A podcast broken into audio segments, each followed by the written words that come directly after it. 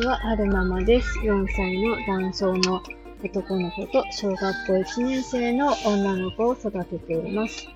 今日は2021年10月6日水曜日の帰りに撮ってます。今これから、えー、お姉ちゃんを学童さんに迎えに行くところなんですけれども、なんかふと思い立って収録してみました。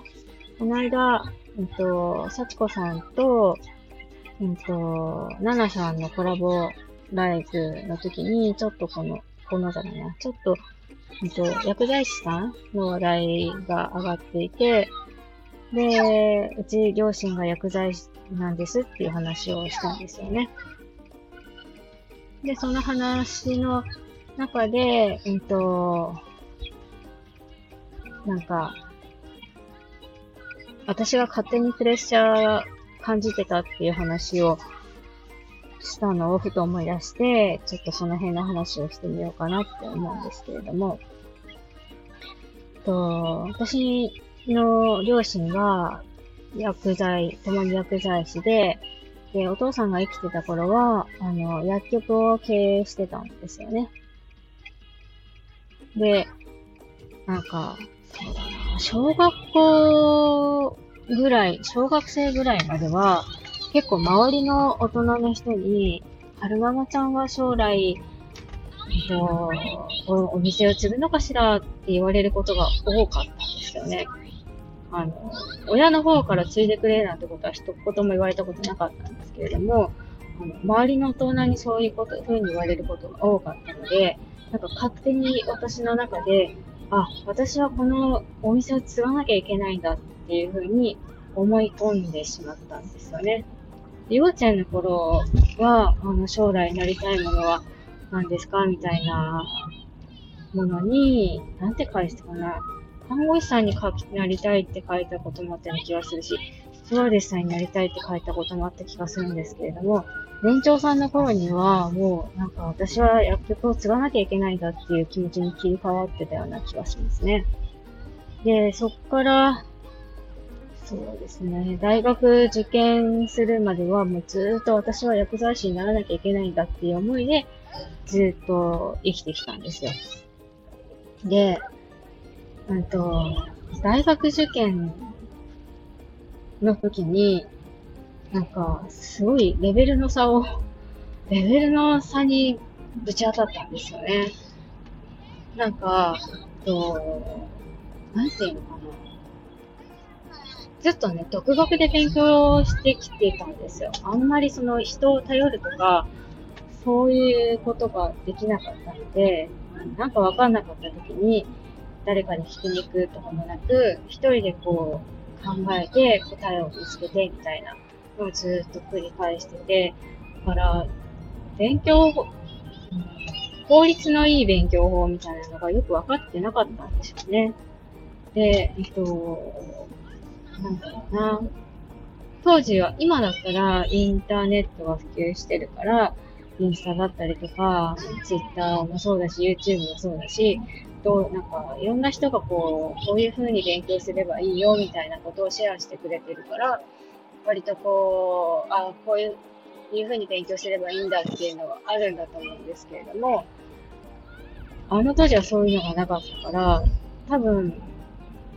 そういう勉強法みたいなのを身につけるとすれば、塾に行くとか、なんか本を読むとか、そういう手段しかなかったんじゃないかなとは思うんですけれども、いかんせんね、私、本を読むのがすっごい嫌いだ、嫌いだったんですよ。漫画は好きなんですけど、活字が本当に苦手で、今もそうなんですけれども、うん、どっちかっていうと四角優位だから、あ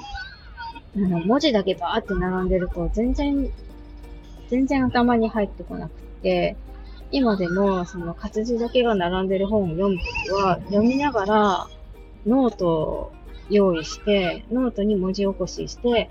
自分でこう、図解みたいな感じ、なんか、なんていうのかな、と、マインドマップみたいな感じで図解して、ここういう、これはこういう風な関連付けがされるみたいなことをしていかないと、全然頭に入らないんですよね。うん。だから、全然勉強法がよくわかってなかった。で、大学受験して、したんですけれども、やっぱ薬学部だから、失敗してしまって、一浪したんですよね。で、一浪して、と、予備校に行くことになったんですよ。で、予備校に入って、初めて、なんか、え、学校で学んだ勉強法と全然違うと思って、めっちゃわかりやすいと思って、すごい衝撃を受けたんですよね。なんですけど、私の努力不足で、うん、その年も薬科大学は全部落ちてしまって、で、滑り止めで受けた栄養大学に、あの、受かることができたので、結局そっちに行くことになったんですよね。栄養大の、えっと、合格通知もらって、うんと、入学の手続きした後に、あの、とある大学の、補欠合格みたいな、繰り上がり合格みたいな通知もいただいたんですけど、なんか、お父さんに話をしたら、そんな、その、受験で失敗して繰り上がりで拾ってもらってその大学に行ったとしても、その、その大学のレベルには絶対ついていけないから、行かない方がいいっていうふうに言われて、で、それで、初めて、なんか、あ、お父さん、私のことを必要としてないんだなって、初めて自覚したんですよね。それまでは、あの、お父さんのために薬剤師になって薬局継がなきゃってずっと思い込んできたんですけれども、お父さんにそういう風に言われて、あ、私、お父さんは私が薬剤師になることを望んでないんだなって、その時初めて分かって、あじゃあそっちに行きますって感じになったんですけれども、なんかそれまでずっと薬剤師になると思って生きてきてたから、気が抜けちゃって、一応その、栄養大の臨床検査技師コース選んだけど、なんか、ふわふわしながら大学4年間過ごした記憶がありますね。まあでも勉強はすごい楽しかったですよ。ああ、こういう世界があるんだなと思って、実験とか実習とか、すごい楽しかったですね。うんと、今日はそろそろお兄ちゃん角郎さんに着くので、まとめたいと思うんですけれども、何の話を してたのか、あんまり、なんか覚えてない。受験の話をしてたんでしたっけ？お父さんの話をしてたんでしたっけ？えっと、えー、と、